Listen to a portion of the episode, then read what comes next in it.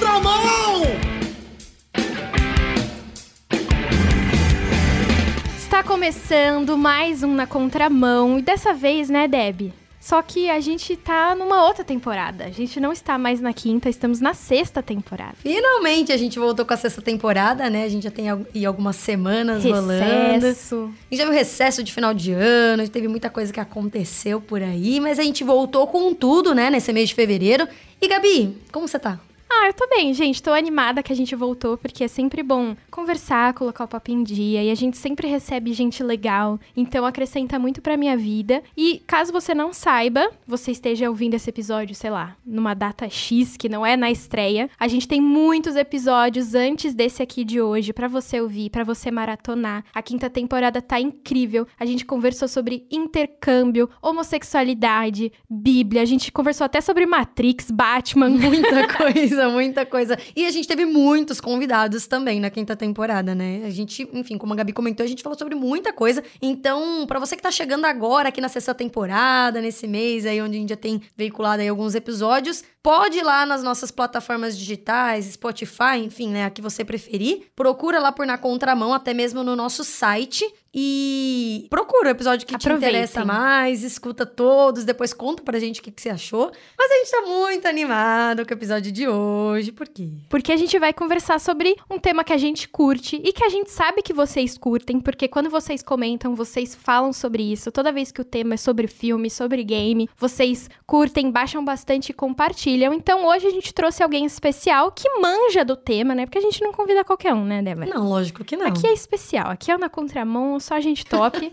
e a gente recebe ele. Como que a gente pode te chamar, hein? A gente chama você de Hernandes ou Nandi? Boa tarde, pode me é boa tarde agora pra gente, né? Pra quem vai ouvir, pode ser qualquer hora. Ah, pode me chamar de Nandi, é o meu nickname nos games, é o meu apelido desde a infância, e eu uso esse nick nos games, que é o tema de hoje, né?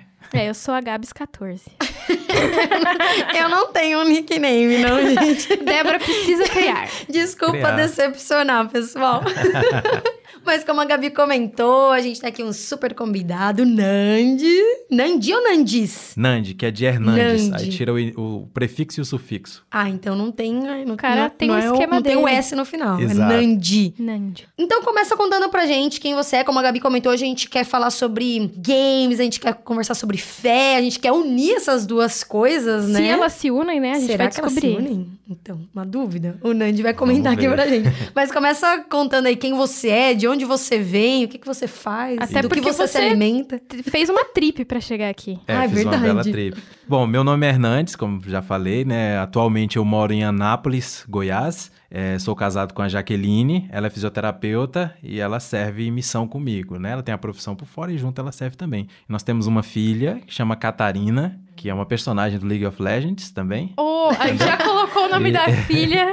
Mas já- isso foi proposital. Da minha parte foi, da minha esposa ela gostou do nome. Eu concordei porque era a personagem Você do já League assistiu of a Legends. série? Já assisti. É muito boa. É muito boa, é muito boa, sensacional. boa. É, eu, eu me formei em teologia, né? Fiz algumas ah, também. Eu fiz uma pós-graduação em missiologia urbana, porque é a minha paixão. Sempre fui apaixonado por evangelismo de rua, essas coisas, mas sempre quis aprender um pouco mais, né? E eu comecei servindo como revitalizador de igrejas em Mato Grosso, então fiquei lá por 11 anos. No ministério fiquei por 4 anos, depois trabalhando só servindo eh, localmente, não mais como pastor titular. E desde 2013 estou na Mocidade para Cristo, né? Que é- foi onde realmente eu encontrei a, a minha vocação no trabalho com juventude e para desenvolver essas estratégias mirabolantes, né? Tanto que eu tô lá, eu- essa semana a gente tá, na temporada de famílias, vamos entrar na temporada de jovens, que é gamificada, e finalizamos com treinamento, aí eu vou para casa descansar, né?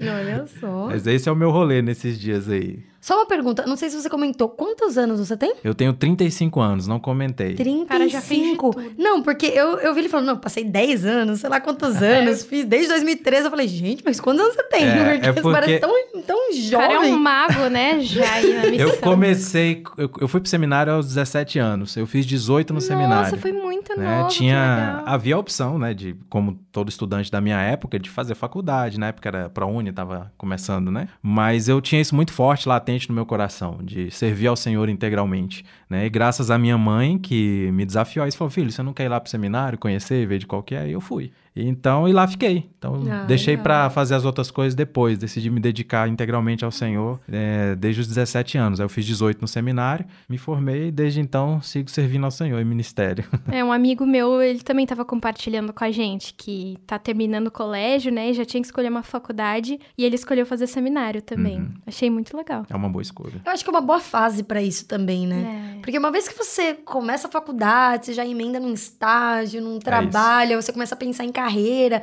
E aí tudo que você um dia quis fazer, sei lá, às vezes morar fora também, ou às vezes ter um ano só trabalhando, ter um ano mais de boa, qualquer coisa que você queira fazer, você vai deixar, você acaba não fazendo, né? Você não, não foca. E é por isso que na MPC o nosso foco evangelístico ele se concentra ali dos 13 aos 25 anos, que é a fase da vida onde se toma as decisões mais importantes. Profissão, que vai ser, casamento, etc.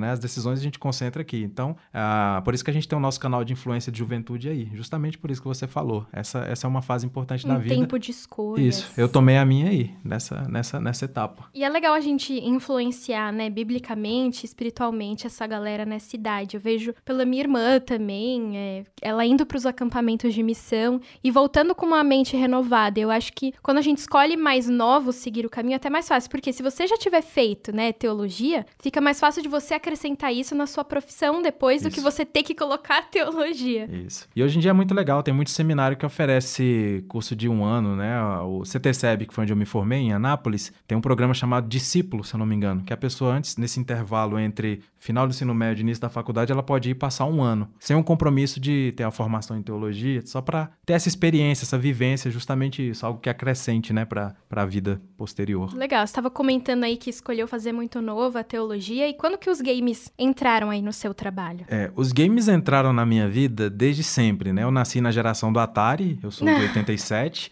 Então, meu primeiro videogame foi um Atari com uma TV preto e branco, né? Aqueles jogos de paredão. Não sei, não sei se vocês chegaram a conhecer. De um plano só. É, literal. Você só jogava assim a bolinha num canto, então foi essa era a diversão naquela época, que era um botão que girava, né, Pra trocar os games e os canais de TV também eram girados assim.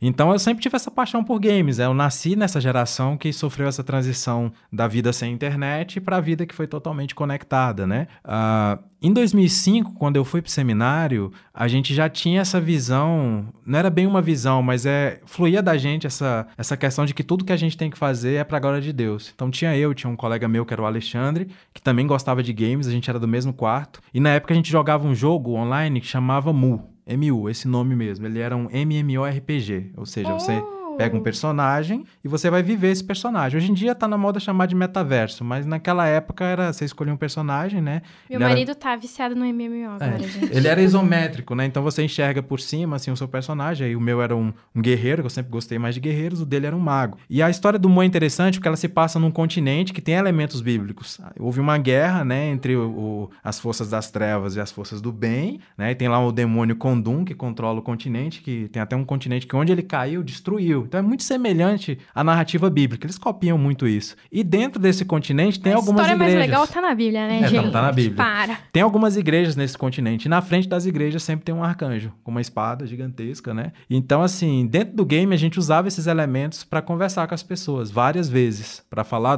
do evangelho. O que a gente mais gostava de dizer é que a gente era seminarista, porque isso já gerava um choque muito cultural ali dentro das pessoas. Porque, como assim, cara? Você tá jogando esse jogo aqui? Você jogo fazia isso dentro do game? dentro do game e dentro do seminário. Que legal. Porque a gente estava no seminário, então montamos a rede ali. E naquela época a gente já começou a fazer isso. Então, a- tinha alguns servidores brasileiros, assim, que podia, era possível casar os personagens. Então, algumas vezes eu cheguei a fazer casamento dentro do game. Então, e é é uma coisa assim, fazia as pessoas, tinha os padrinhos. e aí é, é- é meio surreal isso pra época, mas pra você entender que naquela época a galera já vivia o, o game com essa. Já tinha diversão, mas respeitava o momento que a gente tava falando. Então, tinha Mas aquele será que os diálogo. caras, na vida real, casam mesmo? Alguns com certeza. Eu, dessa época eu não conheço ninguém. Eu tô dizendo assim, mas dessa tem. Só na vida lá do game. Não, mas tem uma série de gente que se conheceu no game. Eu tenho um amigo meu que é um streamer cristão, o Zemerson. Ele joga um, um jogo aí da Riot Games. Ele conheceu a esposa dele no Metin, se eu não me engano, que é um outro jogo. São casados. Inclusive estavam com a gente na conferência gamer lá em Nova Odessa, agora, 3 de dezembro. E eu nunca vi ele, nunca tinha visto presencialmente. A gente se conheceu Não agora. conheci essa fada aqui, ela se tornou minha esposa. a fada casou com o mago, sei lá. Exato. Eles se conheceram no game. Nossa, que da hora. É isso. Então tem muitos casos assim. Então É. foi mei- meio que vivendo normal, jogando que você acrescentou a missão nisso. Né? Isso, foi muito natural, assim. É, é, Jesus fala, né? De nós tem que fluir essas, essa água viva. Então, pro game, eu nunca pensei assim, ah, o que, que eu vou fazer? Vou criar uma estratégia? Não, tipo assim, assim como eu jogava bola com os meus amigos, né? Jogava bola com eles e, e tentava influenciar com o evangelho, no videogame eu fazia a mesma coisa. Então, nos jogos online, a mesma coisa. Assim, fazia as amizades, tinha as guildas, né? Os clãs, e ali todo mundo sabia, não, aquele ali é. Aqueles ali são pastor tal. Falar desse jeito, né? Mas não rolava muito preconceito, porque eu acho que até hoje rola, assim, né? Uns preconceitos, assim, tanto de não cristãos quanto dos uhum. cristãos, às, às vezes, um pouco mais tradicionais, né? Enfim. Rola, mas no game é muito legal. Porque, é. na verdade, o preconceito que rola é uma quebra de paradigma. Hum. Porque a visão que eles têm de pastor é totalmente estereotipada, né? Sim. Que é normal, a gente tem a maioria que é assim. Pastor, né? A roupinha lá, Isso, gravatinha. a roupinha, cabelinho na régua, tudo certinho, braço. né? Aí quando via uma, uma galera diferente, mas totalmente rendida a Deus, para eles era assim, cara, não mistura, é tipo água e óleo, como é possível? Então, essa, essa quebra já nos dava o direito de ser ouvidos. Então, já dava a oportunidade ah. da gente falar quem a gente já era. era até atrativo, né? Exato. Como que esse cara tá aqui, exato, mano? Exato. E muitos deles são desse meio e deixaram de seguir porque não era possível. Falaram para ele que não era possível, não explicaram por quê, mas ele gostava muito desse mundo e ele seguiu para esse, pra esse meio. E dos cristãos, assim, sei lá, as mães, por exemplo, vendo os filhos jogando. é, é? difícil, é? isso é difícil ainda, porque assim como foi com a música, eu vivi a transição, por exemplo, da música e da dança na igreja, nos anos uhum. 90, né? Morando no interior, então não sei quando isso chegou mais para cá, pra capital, mas nos anos 90, o que que funcionava? É, não podia bateria, essas coisas. Então eu lembro do primeiro culto com bateria na igreja, e o tarol caiu e todo mundo ficou assustado porque o tarol saiu rolando no meio da igreja. Então, ó, não falei que não era de Deus e tal, então... É o capiroto é, aí, gente! É, as coreografias que no início eram só libras, aí começou o primeiro passinho. Eu lembro até que a música era aquela Te amar é tão bom para mim, da Ludmilla Ferber. E ela tinha uma ah. Batida, aí eu passinho pra direita, passinho pra esquerda. É, eu lembro como se fosse hoje dessa transição. Aí teve a transição do esporte. Algumas igrejas que não se podia jogar bola, outras já aceitavam e usavam como ferramenta, inclusive em casas de recuperação, ou abria ali um lote ali do lado da igreja, jogava um vôlei e um, uma pessoa Caramba. falava de Jesus. E a gente já, tipo, vive com tudo isso já acontecendo, né? Não, não, pegou esse Exato. Não, não, isso é natural. Só que o game, o movimento do game funcionando como ele funciona hoje, deve ter uns 12 anos. O streaming, o profissional do e-sport, entendeu? Então uhum, isso é muito total. novo para os pais. Os pais não estão muito preparados porque é, é, é, tem uma pesquisa que aponta, até a, a Raquel, que é a minha chefe do Ministério com Internet, lá na MPC, ela viu uma pesquisa que 60% das profissões que os, os nossos filhos vão trabalhar no futuro, elas ainda não existem. Então, a minha filha tem três anos. O que ela vai trabalhar talvez nunca foi inventado ainda. É verdade. Entendeu? Então, você imagina, para o streaming, isso começou há 12 anos atrás, que eu tiro como exemplo o Emerson. Ele era bancário, funcionário do Itaú. Ele saiu do Itaú pra, pra ser streamer, numa época que tudo era mal. Chega até a ser engraçado, né? Top isso, é? mano. A pessoa deixou de ser bancária. Mas é verdade, a gente não pensava, nossa, vou trabalhar com jogando é, videogame, que nem fazendo vídeos. O YouTube ficou popular, né? Sim. Youtuber. Mãe, quero ser youtuber. Tá, o que, que é isso? O que, que é isso? Ficar né? falando pra frente de uma câmera, né? Isso. É. É verdade. E os caras ganham dinheirão. É, e hoje, se falar, as crianças não querem jogar bola, quer ser youtuber, quer ser streamer, né? É. E isso, isso é totalmente possível, né, hoje em dia. Então, assim, a gente gente tem essa resistência dos pais, de fato, isso acontece e é super natural. Só que é como eu sempre digo, a gente não pode ter medo disso. Né? A gente precisa encarar a realidade. A MPC, a gente tem um, um, o nosso lema é o compasso dos tempos, mas ancorado na rocha. A verdade, ela não muda. O evangelho, nós nunca vamos alterar o evangelho. Mas o método, não existe método santo. Não existe uhum. uma estratégia santa. Existe o evangelho santo que não muda. Se não confronta, a gente tem que usar. Né? Então, se a gente não caminha enquanto igreja para esse meio, a gente fica totalmente desatualizado. Né? Então, é isso que a gente tenta mostrar para os pais, que é possível, sim, uma zona de equilíbrio e que é totalmente possível que o seu filho, sim, seja um profissional uhum. dessa área.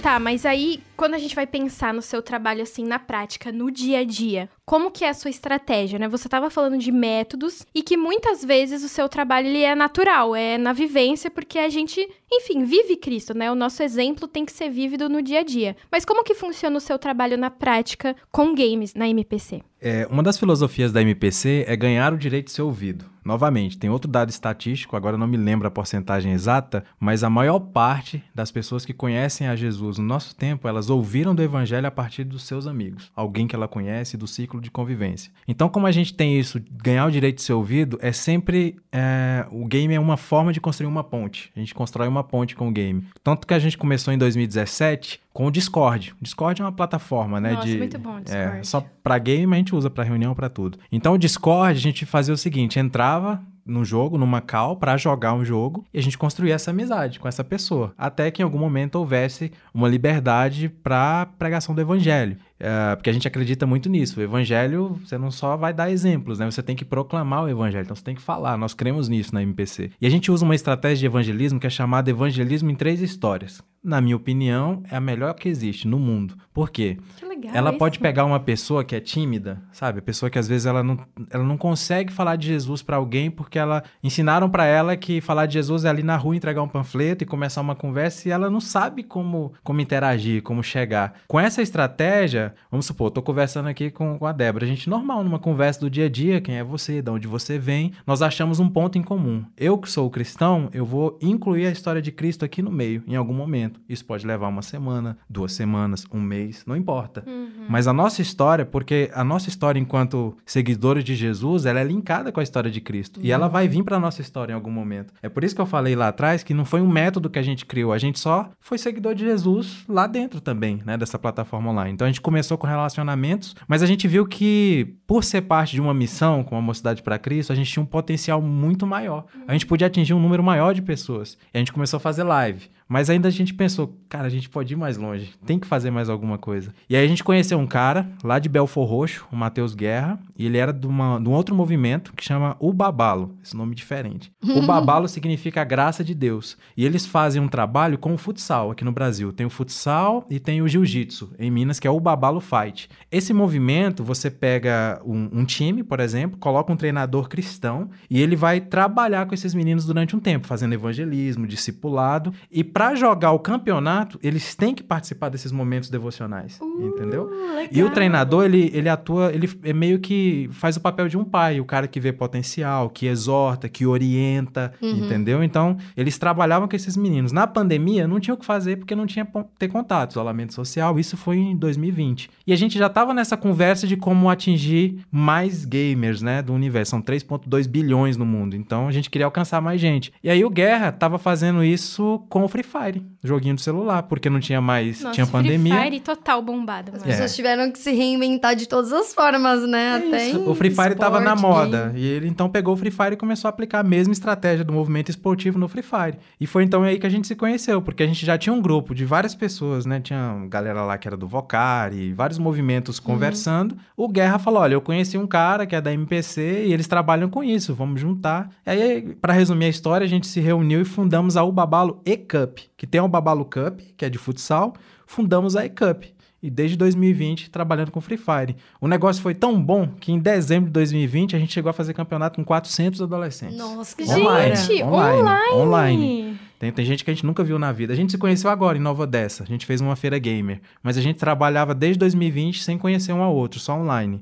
Então, a- a- essa é a pegada. A gente tem, vamos, vamos supor que hoje é segunda e domingo tem jogo. A gente entrega hoje uma missão pro seu time. O seu time tem que fazer a missão até quinta-feira. Quem não fizer, não joga. Ele não tá fora do campeonato. Ele só não vai poder jogar. O time vai entrar desfalcado. E se 90% não fizer, não ganha ponto. E o- os pontos de missão equivalem a uma vitória dentro do jogo. Então, quem que não vai fazer a missão para ganhar? Então, ele começa aí pela obrigação e fica porque é bom. Entendeu? Tanto assim, Acaba eu- eu curtindo, tenho- né? eu Tem um aquele time lá. desafio. É, tem. Eu tenho um time lá, tanto que a gente chama de missão por causa disso. Não é devocional. Devocional é uma linguagem nossa, de crente. É missão. Ah, missão. Então eu tenho um time que, desde 2020, eu tenho jogadores que entraram lá com 15 anos, já fizeram 18, já estão na faculdade, não jogam tanto mais. Mas é isso. É, basicamente, a nossa estratégia é cria ponte de relacionamento. O campeonato tá funcionando o tempo todo, a galera vem e é discipulada. Então, como que é a questão das três histórias? O evangelismo em três histórias basicamente é uma conversa normal. Então, eu converso com você aqui, você me conta a sua história, a gente conversa sobre algo do dia a dia, acha um ponto em comum.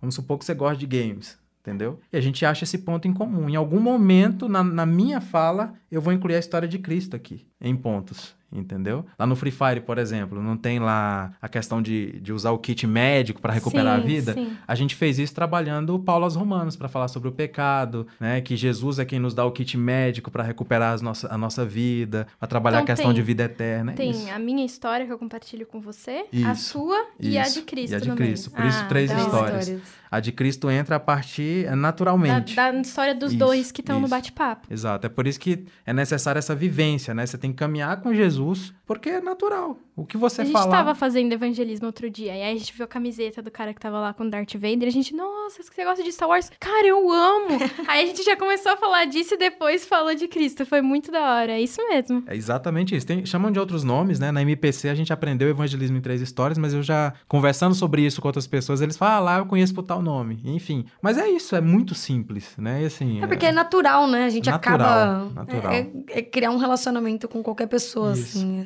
É, isso é que é legal. Você pega um adolescente cristão. O cara joga. Às vezes ele gasta 4, 5, 6 horas jogando. E aí fica viciado e os pais ficam preocupados. O que a gente faz é pegar esse cara e dar propósito para ele. Quando uhum. você dá uhum. propósito, ele começa a encontrar sentido, não só para a vida, mas percebe que o vício ele não é. Ele começa entendeu? a unir aquele prazer dele, Exato. né, com o videogame também com um Exato. propósito. E aí, é, do, do nosso ponto, é, vou explicar corretamente. É ruim porque eles deixam, entendeu?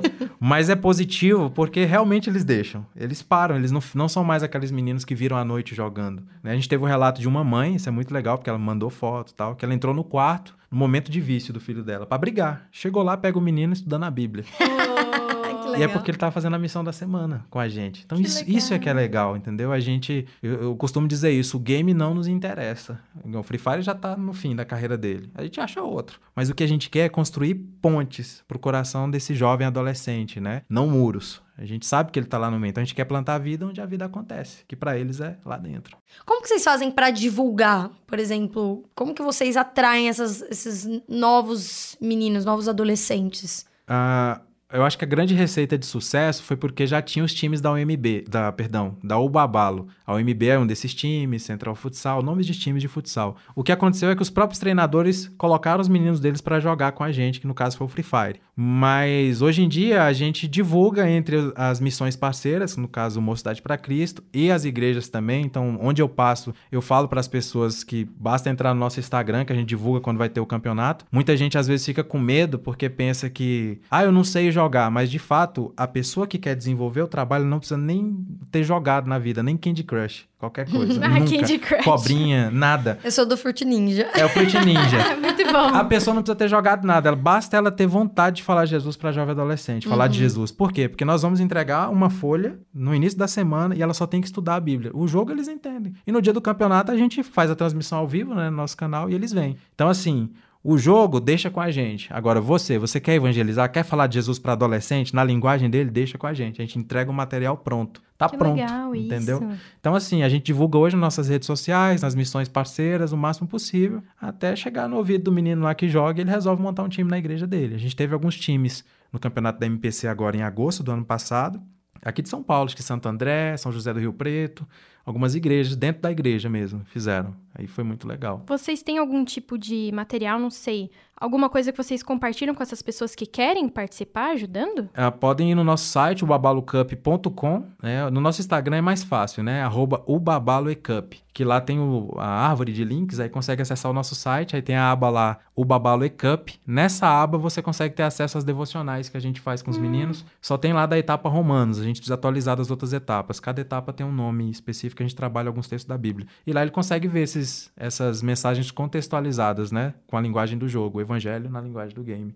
Lá tá mais do Free Fire, mas já fizemos League of Legends, Call of Duty Mobile, agora a gente tem Brawl Stars. Nossa, Valorant, Brawl Stars, não acredito. Brawl Stars. Que legal, minha irmã ama esse joguinho. Então, ó, Brawl Stars, entra lá no nosso Instagram, arroba ubabaloecup. Sempre mostra como, quando tem live, que é a Mama Gamer que joga com a Tia Gamer. São duas mães que jogam. É muito legal. A Tia Gamer tem 35 mil troféus. Ela se dedica muito e os meninos adoram ela. Por quê? Porque vê um, uma senhora com 35 mil troféus e é assim nível profissional. Então tem Olha muito. aqui na sua cara, que eu sou muito boa. Tem muito youtuber grande do, do nicho, 50, 60 mil, que vai lá pra assistir a live delas. Isso é muito legal. Que incrível! Então é pra todas as idades. Como que funciona essa questão de vocês abraçarem? É todo mundo mesmo? Todas as idades. Obviamente que o jogo ele é nichado, então a gente vai ter, ter uma galerinha que é mais velha que prefere os jogos mais adultos. Mas tem, por exemplo, o Brown Stars que você consegue pegar ali dos 9 anos até 15, 16, entendeu? Então é uma, lá é, É, uma um live mais. é, e o bom das nossas lives é que é family friend. A gente faz live pra família. Toda live nossa nós temos um momento em que a gente para pra trabalhar a palavra da semana. Nós temos uma palavra que é do universo gamer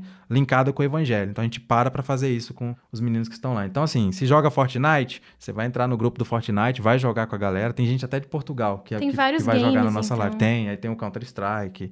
Tem jogo pra tudo que é gosto. É só entrar lá. Tem até jogo indie, que é a Vic, que é uma amiga minha que faz as lives. Então, é só entrar lá. Então, só pra gente já ir finalizando. Tudo bem jogar jogo de tiro violento, pá. Tudo bem, assim, a, a- a- gente, é, a gente costuma dizer o seguinte, há pesquisas nisso e a realidade mostra isso pra gente também. A maior influência na vida do jovem adolescente são os pais. Então é o pai que tem que determinar o limite pros seus filhos, dar limites. Se você não quer que seu filho jogue, não deixa ele jogar. A gente fala isso. né? Às vezes chega o menino, ah, eu queria jogar o campeonato, mas meu pai não deixa. Então não jogue, cara. Obedeça o seu pai. É mais importante. Encontra um outro É. jogo, né? É, agora, se o seu pai tem dúvida se isso é certo ou não, aí você pode encaminhar o nosso Instagram a gente vai conversar com o seu pai. Vai jogar um Fall. Guys. Fall Guys, tem vários jogos. Porque às vezes os pais eles precisam entender do que, que se trata aquilo, né? Isso. Às vezes precisa quebrar esse muro. É, e eu aí. acho que tudo é equilíbrio, assim. Sim. É aquilo que você falou, né? O cara tá viciado lá sem propósito, é claro que a influência é negativa. Seja o Exato. jogo que for, pode ser até o próprio Fall Guys. Uhum. É, pode ser Roblox, o cara vai ser violento do mesmo jeito. Mas é verdade, é verdade. Porque justamente é, é a natureza humana, né? Uhum. A natureza humana, ela pende pra isso. Mas se os pais realmente exercerem o papel de pais, que é o mais importante, é isso que a gente faz, por exemplo, na Ubabalo, né? A gente trabalha a paternidade com os meninos. Mas Legal. por quê? Porque existe essa carência nos lares. Eles terceirizam e aí é, a gente não quer deixar isso acontecer. né? Vocês são o Ted acontece. Laço pra eles. Que é o treinador lá do time que une todo mundo, faz Ah, todo mundo ter é propósito isso. no game. É, é justamente isso. É isso aí, a gente vai deixar no nosso, na nossa descrição do episódio o Instagram, então pra você que tá escutando, não se preocupe, se você não anotou o Instagram, a gente vai deixar lá anotado bonitinho. E Nandi, muito obrigada por participar aqui com a gente do Na Contramão. Obviamente, a gente vai pensar em mais episódios aí pra gente te convidar de Você novo. vai vir lá de Goiânia pra gravar com nós aqui. É. Obrigada. De Mas nada. obrigada mesmo. Agradeço. Isso aqui é total na contramão. Tá, tá, combinou bem. Na contramão aí do mundo, conversando sobre fé e videogame com o Nandi. Já acessa as redes sociais aí da nossa descrição. Compartilha com a galera, porque vale a pena, né, Deb? É verdade. Nosso Instagram é arroba Rádio Transmundial e nosso site é transmundial.org.br. Você pode ouvir quantas vezes você quiser esse episódio e os outros, como a gente comentou no início do episódio. E compartilha aí com seus amigos. É isso. E se você quiser mandar uma sugestão de tema, uma pergunta pro Nandi, ou talvez mandar Deb e Gabi, vocês viajam na maionese, a Não gente concordo. tá aqui pra ler a sua mensagem. Digita aí 11 974 18 14 56 e manda um WhatsApp. É isso aí. Esse foi mais um episódio do Na Contramão. Semana que vem tem mais e É isso, galera. Voltamos.